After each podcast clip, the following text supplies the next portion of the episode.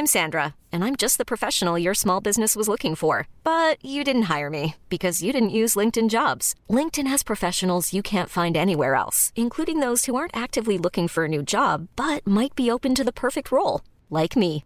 In a given month, over 70% of LinkedIn users don't visit other leading job sites. So if you're not looking on LinkedIn, you'll miss out on great candidates like Sandra. Start hiring professionals like a professional. Post your free job on linkedin.com/achieve today. Les DNA et l'Alsace vous proposent la lecture en 15 épisodes du livre Et la ville sera vide d'Olivier Clodon par la comédienne Hortense Duvig. Ce roman s'inscrit dans le cadre de l'évacuation de Strasbourg en 1939 et fait écho à nos vies de confinés d'aujourd'hui.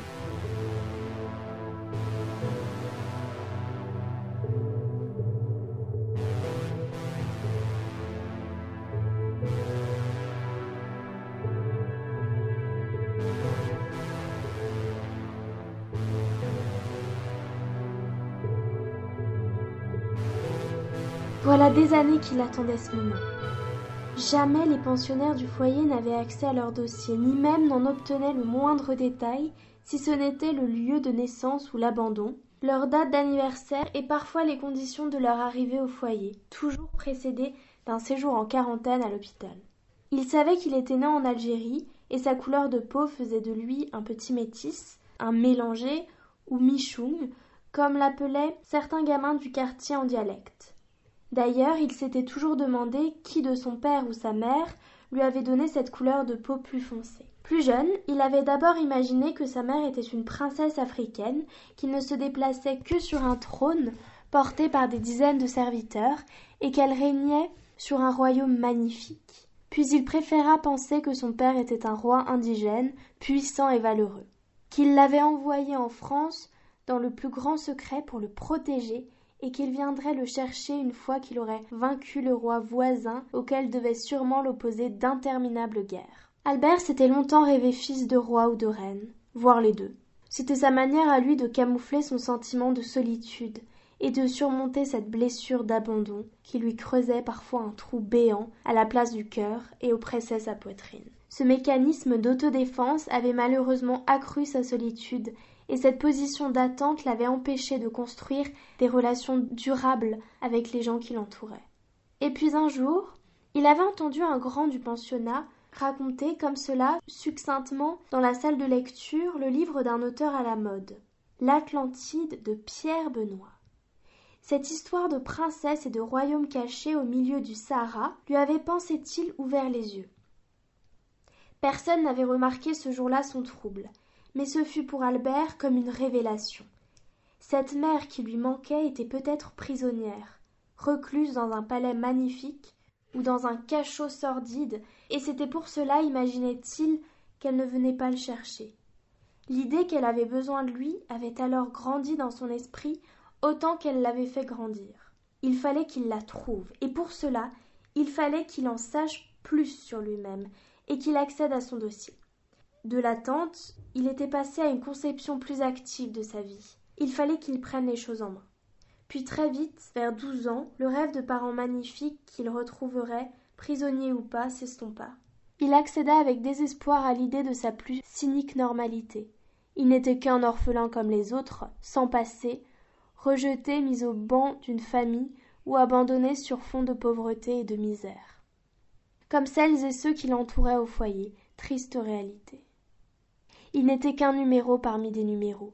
Mais il avait gardé de ces années où il avait idéalisé ses parents cette volonté farouche de savoir. Et cet objectif solidement accroché au plus profond de son âme l'empêchait de sombrer dans cette sorte de nihilisme douloureux et sans issue qui rongeait tant de ses camarades de dortoir, lesquels portaient comme une croix le mystère de leur premier jour. Il ouvrit la chemise. La première feuille était le récépissé d'inscription à l'école des métiers comme apprenti tailleur. Il datait tout juste du mois de juillet. Puis suivaient des relevés de notes, irrégulières et souvent mauvaises. Des années passées, un certificat de vaccination, un mot signé de la directrice de l'école du quartier sur une sombre histoire du stylo plume disparu. Les orphelins du foyer étaient toujours suspects aux yeux des institutrices, et lui avec sa pommade encore plus souvent qu'à son tour. Albert brassait les feuilles, remontait le temps à la recherche d'informations inédites, mais en vain. Ici une attestation de pratique de la natation, là un formulaire de la mairie, ou encore un diplôme de lecture, la seule activité scolaire dans laquelle il excellait. Un certificat de première communication, des bulletins de notes encore, dont il n'avait que faire, un rapport de l'éducateur sur la fin des mictions nocturnes vers l'âge de dix ans. Il ne connaissait pas ce mot miction, mais il en devena presque immédiatement le sens, et tourna vite la page de ce problème qui lui avait saboté ses nuits et ses réveils pendant de si longues années. Il voyait approcher la fin de son dossier sans n'avoir trouvé aucune information nouvelle. Page après page, sa courte vie défilait comme un récit désenchanté, et cela lui donnait le sentiment d'une affligeante banalité. Il sentait la déception l'envahir à mesure qu'approchaient les dernières pages. Puis il arriva à l'avant-dernière feuille. Un bilan médical de fin de quarantaine daté du 19 mars 1927. Enfant calme, habitué à la vie en collectivité, bonne santé, à jour de vaccination. Il avait alors un an et demi. Il posa la feuille sur la pile de gauche et découvrit la dernière page. Elle était jaunie, écornée et un peu froissée. C'était un document administratif, un genre de formulaire sur un papier très fin, avec des cases qu'Albert eut du mal à déchiffrer. Il était question d'un bateau. Le Ville d'Alger. D'un établissement de départ, l'orphelinat du Très Saint Sauveur, rue d'Alsace-Lorraine, à Constantine. D'un établissement d'arrivée, le foyer municipal à Strasbourg. Et une remarque en dehors des cases, en bas du formulaire. Enfant convoyé par sœur scolastique. Départ de Constantine le 11 février 1927. Arrivé à Strasbourg le 18 février 1927. Motif du transfert non précisé. Il répéta à voix haute. Motif du transfert non précisé. Il releva la tête, fut envahi par un sentiment de tristesse, et un grand abattement le fit ployer. La luminosité commençait à baisser à mesure que la soirée approchait. Il retourna le formulaire jauni, mais le verso était vide. Il n'y avait pas grand-chose dans ce dossier qu'il ne sût déjà, si ce n'est l'apparition de cet orphelinat à Constantine en Algérie, et puis ce transfert en métropole pour une raison non précisée. Et rien sur les circonstances de sa découverte et de sa naissance. Il voulait pourtant savoir s'il avait été trouvé seul sur une marche ou confié en main propre. Et par qui? Était-ce le jour, la nuit? Pleurait-il? Les personnes qui l'ont recueilli avaient-elles rencontré sa mère ou son père? Les avaient-elles connus Pourrait-elle les décrire, lui donner un détail, parler d'un visage, une couleur de cheveux, lui raconter des sourires, des larmes, des timbres de voix, lui dire qui il est et d'où vient-il? Mais rien. Il était là, dans ce clocheton, seul au monde dans une ville bientôt vidée de ses habitants. Il écarta les bras, les tendit à l'horizontale, serra les poings qu'ils blanchirent sous la pression, leva la tête et hurla. Une longue plainte sortit du fond de sa gorge, un cri de douleur et de rage, long comme ces quatorze années d'orphelinat, interminable et guttural, qui gonflait les veines de sa gorge et de ses tempes. Il jeta violemment la chemise dans un coin de son réduit. Les papiers s'éparpillèrent. Il pleurait de colère et de rage. Les larmes qui s'accrochaient à ses paupières brouillaient sa vision et les contours de son refuge devinrent flous. Il donna un coup de pied dans sa valise et la veste qui la recouvrait, jeta la boîte de conserve qui venait d'en glisser dans les marches de l'escalier. Elle vint claquer contre le bas de la porte. Il ne se soucia pas de ce bruit.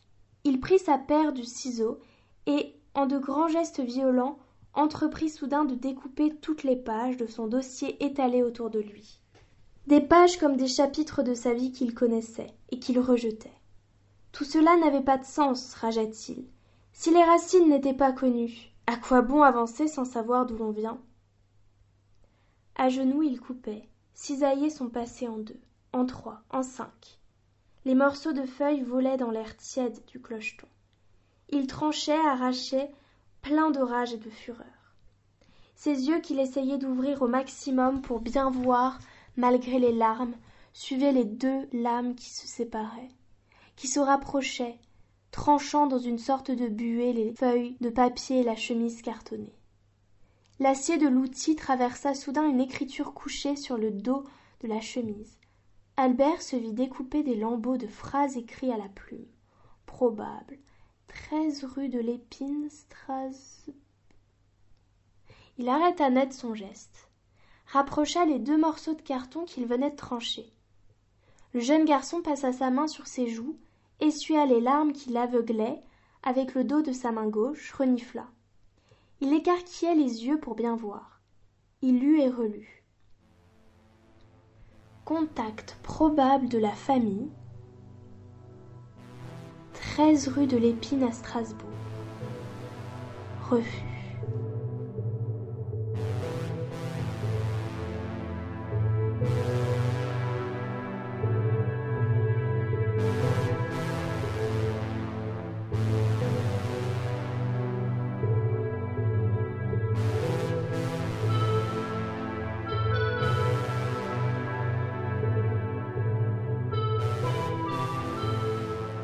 La sortie de Paris s'était faite à vive allure. En ce samedi après-midi, les routes étaient peu encombrées et la traversée des villages pouvait se faire sans même ralentir, si ce n'était quelques volailles de basse-cour à éviter ici ou là. Gaspard conduisait vite mais avec assurance. Le petit fourgon anonyme filait sur la nationale 19 en direction du sud de la Haute-Marne. Monge avait décidé de prendre le temps de trouver l'auteur du rapport de 1930. Cela faisait un écart par rapport à l'itinéraire direct vers Strasbourg, mais tant pis. Et de toute façon, le trajet aurait été interrompu par la nuit. Il ne pouvait pas atteindre Strasbourg avant demain. Autant savoir où on met les pieds, pensa-t-il. Ils passèrent l'Angre, puis quittèrent la nationale et prirent une petite route accidentée qui errait à travers la campagne vallonnée et les champs à l'herbe grasse peuplés de vaches. Un clocher dépassait au loin entre deux bosquets de chênes. Puis la route déboucha sur une ligne droite bordée de maisons accolées. Ils s'arrêtèrent pour demander la maison d'Embrun, et un jeune garçon leur indiqua, avec un accent lourd et traînant, un fameux portail après l'église. Gaspard gara le fourgon sur le trottoir devant une demeure bourgeoise, ceinte d'un très rustique mur de pierre sèche flanqué d'un magnifique portail en fer forgé. Un peu plus loin, trois hommes manipulaient des tonneaux en bois, deux hottes en métal et une grande cuve ovale qu'ils lavaient à grande eau devant une porte de grange ouverte. Hubert Monge demanda à Jean-Baptiste d'Embrun qu'un des hommes s'en allât chercher. Gaspard et Philippe restèrent aux abords du véhicule. L'ancien expert de chez Deroulet apparut, engoncé dans un gilet de laine à grosses mailles, un pantalon en velours et des lunettes à verre épais. Monge se présenta. Je travaille pour le président Ferdinand Deroulet. Puis-je vous parler?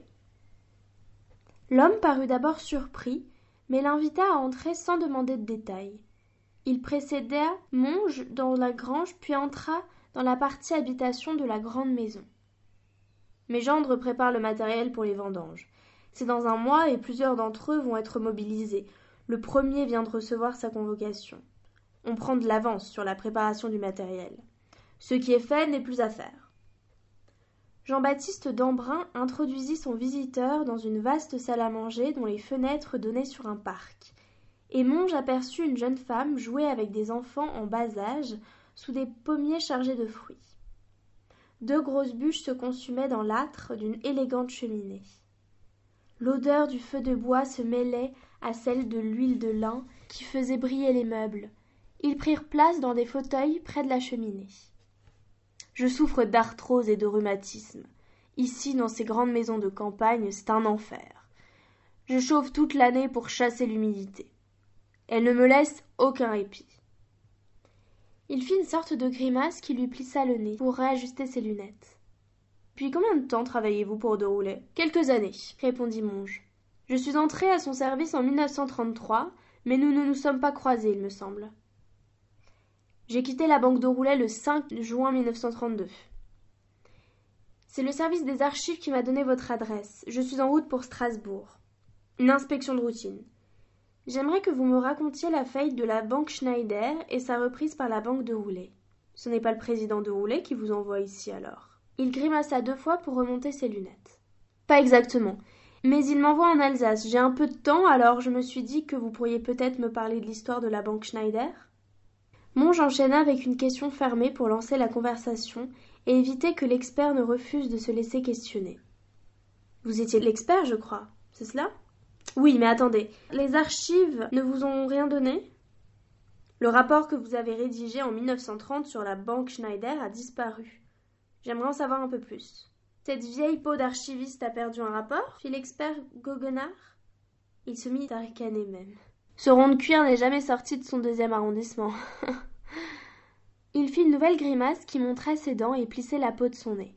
Mais elle ne servit à rien. Alors il remit ses lunettes en place avec l'index de la main droite, en continuant son ricanement nasillard. Monge se souvint que l'archiviste s'était moqué du côté provincial de l'expert. Les deux hommes devaient faire des étincelles quand ils se rencontraient dans les couloirs de la banque. Une femme qui parut à l'enquêteur être très âgée, mais encore souple, entra et déposa sous la table deux verres et une bouteille sans étiquette. Monsieur Monge, ma mère. Monge salua la dame en tablier qui lui répondit d'un hochement de tête respectueux. Du vin de groseille de ma fabrication, dit Jean-Baptiste d'Embrun, en se saisissant de la bouteille et en remplissant leurs deux verres. À votre santé. Les deux hommes portèrent leurs verres à leurs lèvres. Monge sentit un trait d'acidité lui traverser le bas de la mâchoire, puis sur le bout de la langue la douceur d'un fort taux de sucre associé au parfum des groseilles. Il enchaîna. Que pouvez-vous me dire de la banque Schneider? Dambrun hésita.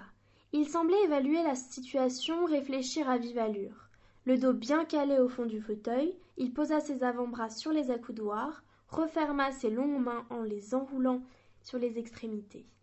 Monge observait l'expert à la retraite avec un certain étonnement, car celui-ci s'était mis dans une posture défensive et semblait se préparer à un interrogatoire.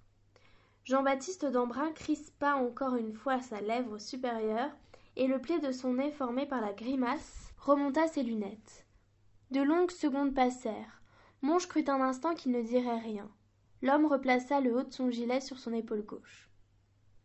Une affaire alsacienne au-dessus de tout soupçon traversée de querelles familiales insolubles qui ont mené à sa perte, lâcha soudainement l'expert. Attendez que je rassemble un peu mes souvenirs là-dessus. C'est un peu loin, vous savez. C'était l'un de mes derniers gros dossiers. Une affaire qui nous est tombée dans les mains comme un fruit mûr. Le président de Roulet avait particulièrement bien manœuvré. Il se tut. Il frottait ses pouces contre la face latérale de l'index, il était nerveux. Monge prit soin de ne rien dire, une vieille tactique d'interrogatoire. Laisser la personne interrogée se dépatouiller avec le silence, attendre que la gêne la force à combler les vides, à parler. Jean-Baptiste d'Embrun se leva sans rien dire. Il marcha en claudiquant vers une grande armoire en chêne. Il y avait à l'intérieur de nombreuses étagères et sur chacune d'elles des piles de chemises en carton parfaitement ordonnées. D'Embrun égrenait à voix basse. 1928, 1929, 1930. Il souleva plusieurs documents avant d'émettre un grognement de satisfaction. Banque Schneider, voilà. Il revint s'asseoir avec une chemise épaisse entre les mains. J'ai gardé mes propres archives. Il ouvrit le dossier, parcourut les documents en silence pendant plusieurs minutes. Elles parurent trop longues à Monge qui sirotait le vin de groseille astringent. Il y avait des documents dactylographiés, des feuilles couvertes d'une écriture manuscrite, des copies carbone. La banque Schneider est devenue succursale de la banque de Roulet en 1930. C'était dans le sillage de la faillite de la banque Adam qui avait entraîné dans sa chute des établissements provinciaux français. Nous avons décidé de réaliser une fusion-absorption avec l'assentiment de la Banque de France. Elle nous appuyait car elle cherchait à limiter au maximum l'effet systématique de la faillite Adam. L'effet systématique? Dambrun releva la tête, dévisagea Monge. Il semblait consterné de devoir faire son exposé devant un profane. Il grimaça pour relever ses lunettes. L'effet boule de neige, si vous voulez. Il se replongea dans ses notes. La fusion-absorption a permis de sauver l'établissement strasbourgeois, mais pas la réputation de la famille Schneider.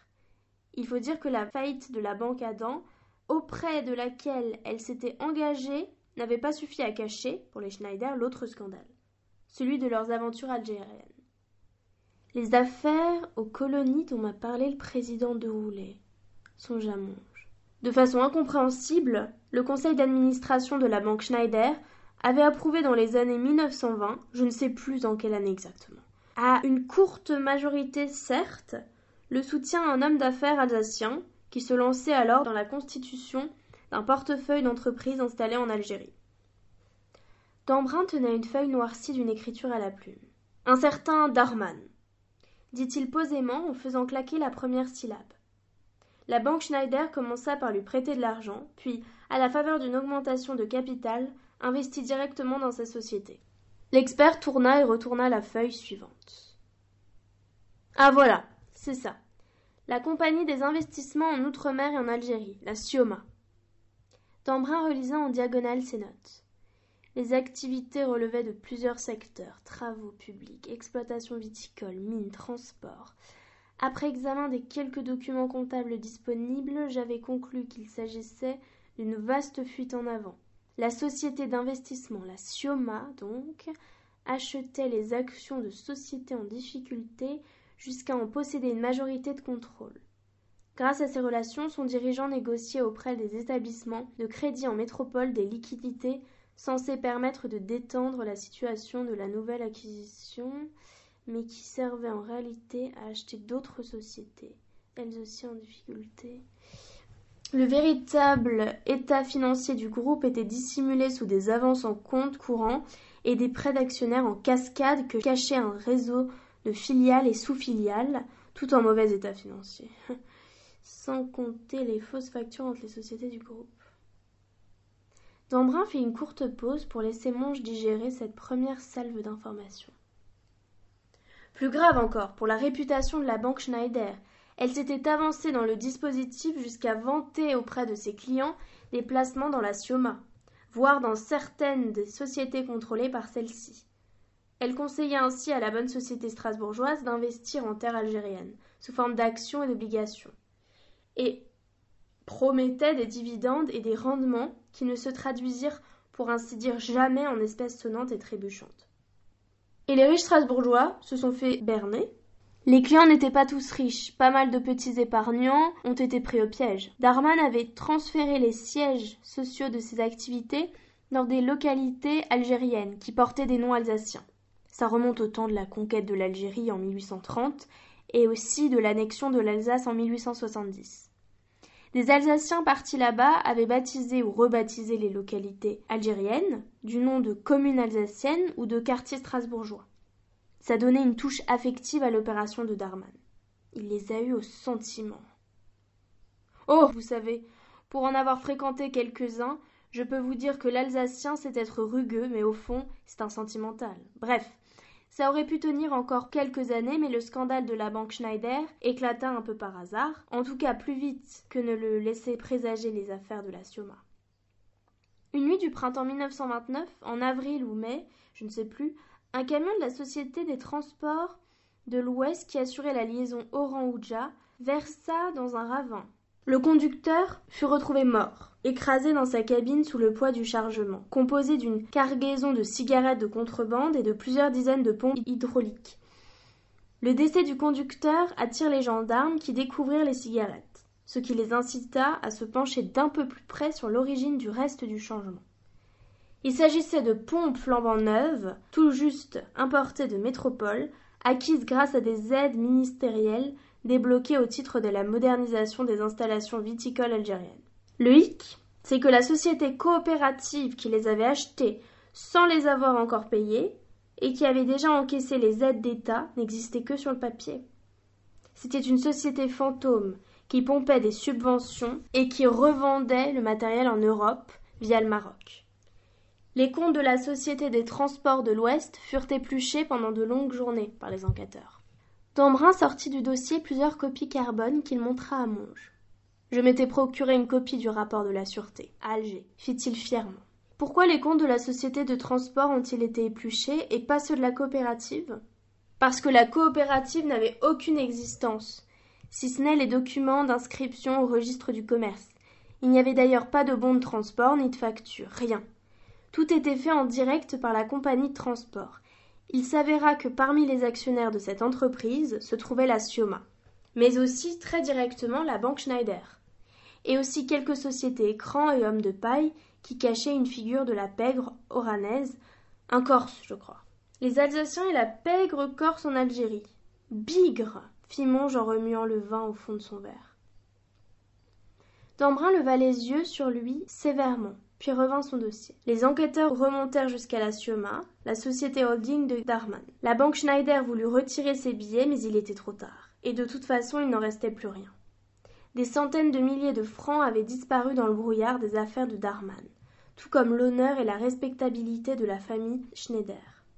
La rumeur s'occupa de propager jusqu'à Strasbourg le récit des mésaventures algériennes, de la banque alsacienne et surtout les pertes abyssales qui s'annonçaient.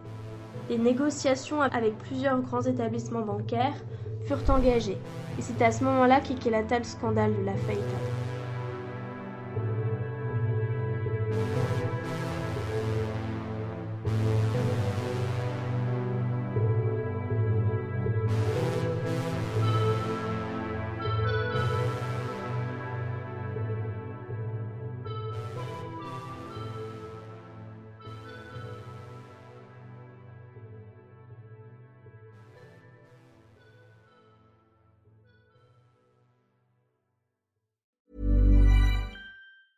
Acast anbefaler. Mit navn er Anders Morgenthaler. Over for mig sidder Roald Bergmann.